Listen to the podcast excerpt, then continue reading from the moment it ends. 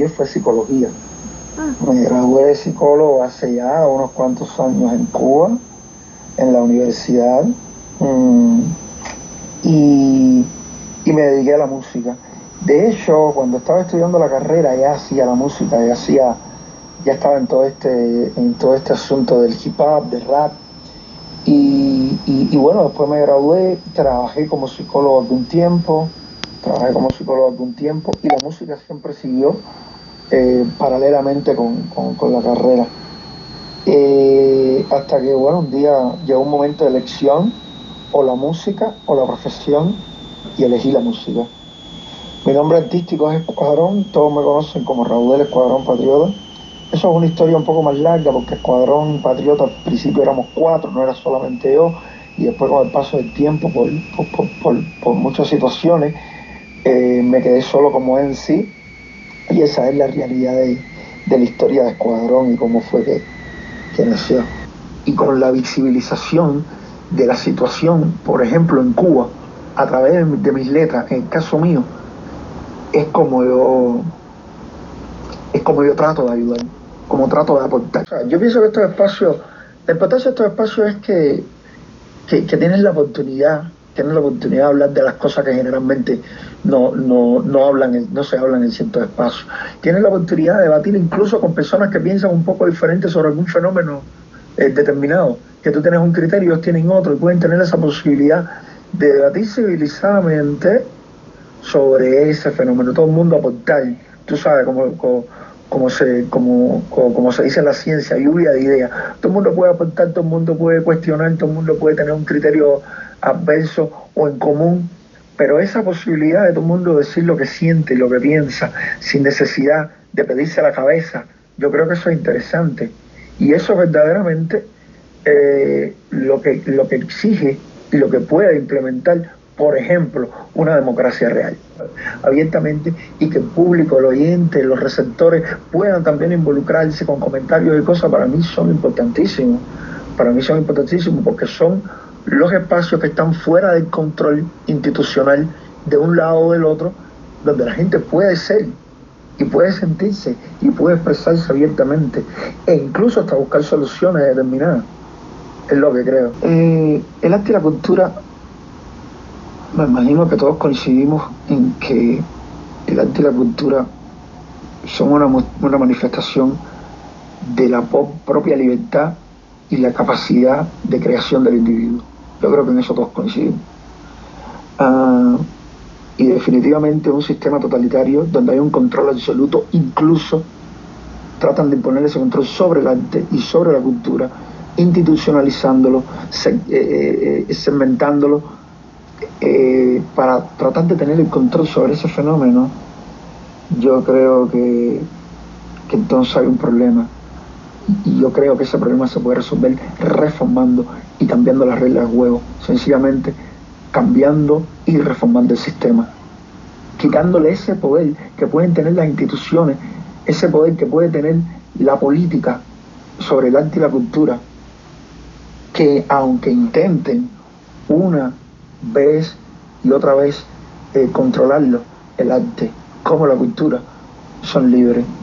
Y son libres las personas que se manifiesten a través eh, de, del arte y la cultura. Por lo tanto, hay que reformar y cambiar el sistema, hay que cambiar las reglas de juego.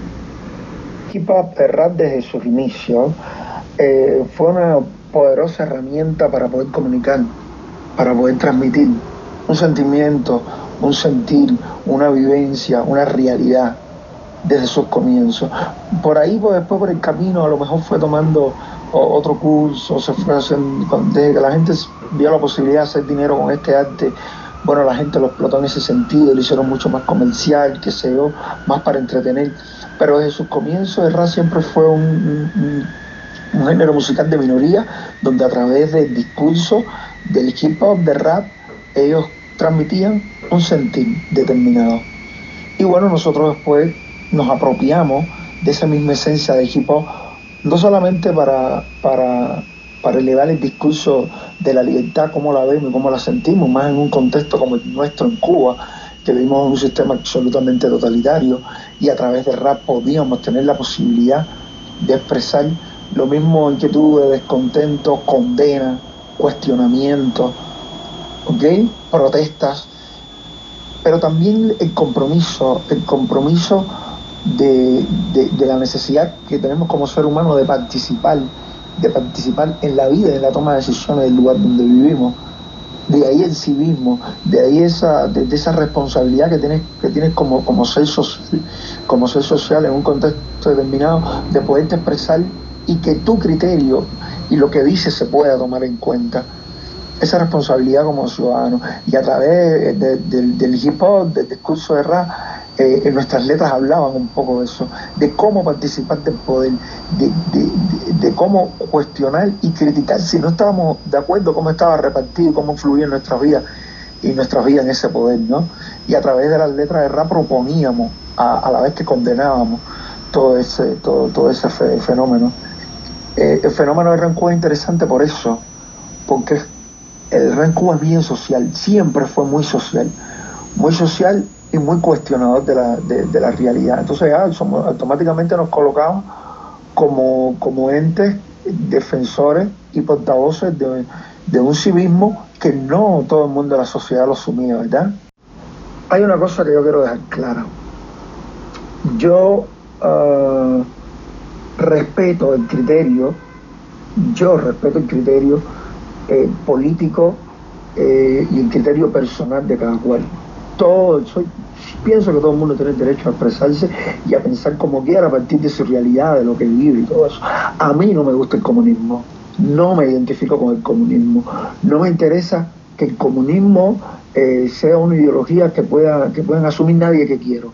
Tengo mis razones para no eh, no tolerar que no me guste y que no me guste el comunismo versus socialismo, ¿ok? Pero lo respeto y el que tenga un criterio y una posición de ese tipo lo respeto y, incluso hasta lo, puedo entender. Lo que no entiendo es la intolerancia.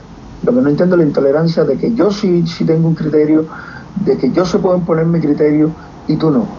Yo paso por encima de ti, porque mi criterio es válido y mi, criterio es, es el importante. Entonces, de esa posición me pongo un poco me pongo un poco intransigente y de alguna manera el socialismo y el comunismo también tiene tiene ese residuo de querer imponerse de todas todas. Porque de alguna manera a mí no me gusta el comunismo no me gusta eh, eh, la idea del comunismo la idea esa de, del socialismo pero tampoco me considero me considero un tipo un tipo con una mentalidad eh, capitalista. Hablo de, hablo de comunismo versus capitalismo porque ese es el discurso, ese es el discurso de los tiempos, ese es el discurso que se impone siempre, o comunismo o capitalismo. Yo no soy ni comunista ni soy ni capitalista, yo soy un ser que tiene un criterio, que tiene un libre pensamiento, que ve las sociedades de, una posición y trata de interpretarla y proyectarse de esa manera, pero ni me gusta el comunismo ni me gusta el capitalismo, no estoy en ninguno de los dos de, ninguno de los dos bandos. Entonces, lo que suele pasar, que cuando, por ejemplo, los, los, que defienden la, la, la, ideología del socialismo, escuchan mi discurso, automáticamente dicen, wow, este tipo es un, un capitalista, incluso, incluso me han tratado de, colocar en el bando del imperialismo, no sé de bajo qué precepto ni concepto, pero bueno, eh, así, son la, así son las cosas.